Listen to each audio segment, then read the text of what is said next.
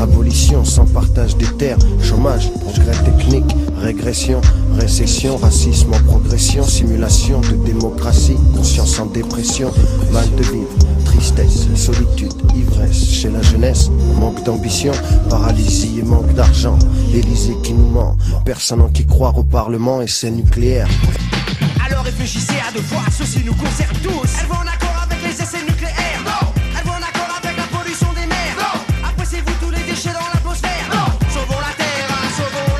say it.